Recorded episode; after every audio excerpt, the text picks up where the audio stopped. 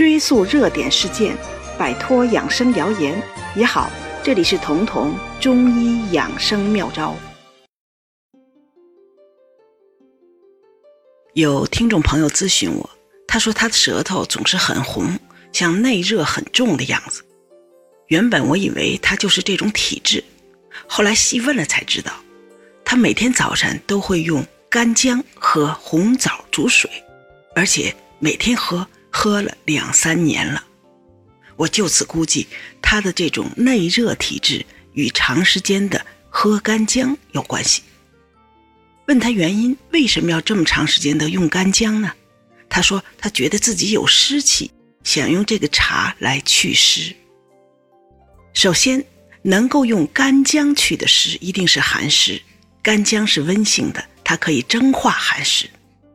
但为了化寒湿而和干姜配伍的，就不应该是大枣了，而应该是陈皮，因为大枣的味道是干的，干味容易生湿腻，湿气重的时候吃大枣会助纣为虐。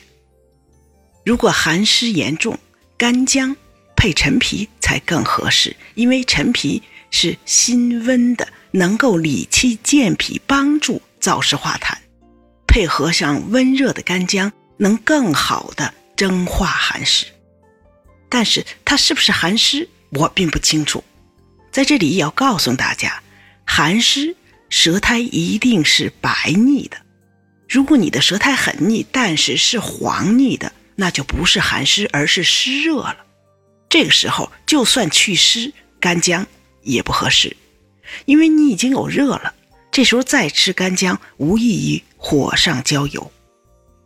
而如果这个人根本就没有湿，甚至舌苔很少，舌质很红，这就是典型的阴虚的舌象了。干姜煮水对他就是在制造疾病，把身体原本不足的阴液继续蒸发。所以，一个正常人，或者说有一点。阴虚趋势的人，如果长时间的喝干姜水，是可以把原本平和的体质喝成阴虚体质的。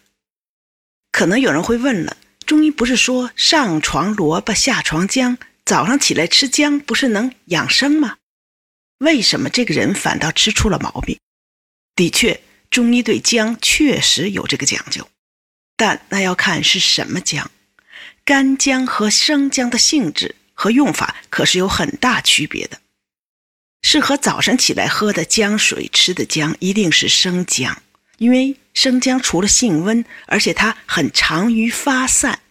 之所以早上吃姜，是为了预防接下来一天你可能受到的风寒。因为生姜的姜和姜郁这个词中的姜发音相同，是个谐音字，所以生姜其实能呵护体表这个身体的姜郁。能抵御入侵的外邪，特别是风寒之邪。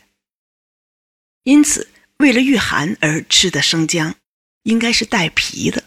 带皮的生姜更能固守体表。中医说生姜是走而不守的意思，就是说没有经过泡制晾晒的生姜，心窜的力量很强，御寒的能力能很快达到你的体表。但是干姜就不同了。干姜是生姜晾晒之后而成的，相当于经过了泡制。那泡制之后，生姜原有的辛散之性就要收敛很多，而收敛的偏于治疗内寒了。所以中医用干姜治的多是脾胃虚寒，吃点凉的就胃疼就泻肚，或者说肺气虚，体内有寒饮。天气冷、气温低的时候会咳嗽、痰喘，而且这个痰白、质地轻。因为干姜的特点是能守能走，就是可以兼顾外表，同时内里，也因此它就没有生姜单一的驱散外邪的力量那么集中。所以，我们治疗感冒、着凉的时候，一定要用生姜，而不是干姜。同样的，早上起来为了御寒而保养吃的姜。也绝对不是干姜。另一个问题是，干姜比生姜要热得多。生姜是温的，而干姜是热性的，所以干姜更容易上火。除非你有严重的脾胃虚寒，遇冷就泻，其他情况下，干姜不适合长期吃，因为它热性太大，会耗竭身体的阴液，由此导致阴虚。而我们在开始提到的这个病例，这个病人的舌头很红，和他喝了两三年的干姜水有关系。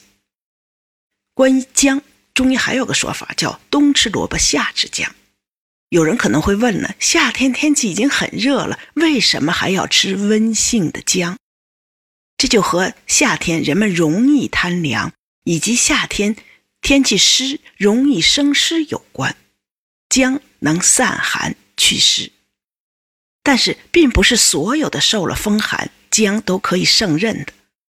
如果这次的受寒同时兼有内热，也就是感冒的时候你有嗓子疼的问题，那用生姜就必须慎重，因为嗓子疼的感冒多是热性的。生姜能助长热性，所以这个时候用生姜可能会引发燎原之火。因此需要注意一点：用生姜治的感冒，或者说用生姜散的寒，一定是单纯的风寒，不能合并有嗓子疼的问题。如果有嗓子疼，那么这次感冒就是热性的，姜就要改为葱了。大葱虽然也是温性的，但是葱是温润的。所以，我们吃姜多了会上火，但吃大葱多了却不上火，就是因为葱的润性。因此，当你吹空调着凉了，但同时嗓子发紧甚至干疼的时候，葱白汤就比姜汤更合适。《伤寒论》里有个名方叫葱豉汤，就是大葱的葱白和淡豆豉熬煮之后治疗这种风寒初起，同时有点脾胃不和的。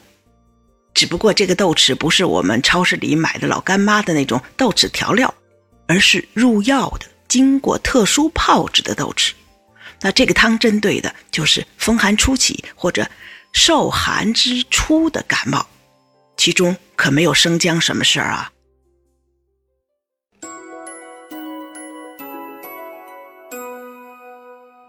本节目由健康新同学、博吉新媒联合出品，喜马拉雅。独家播放。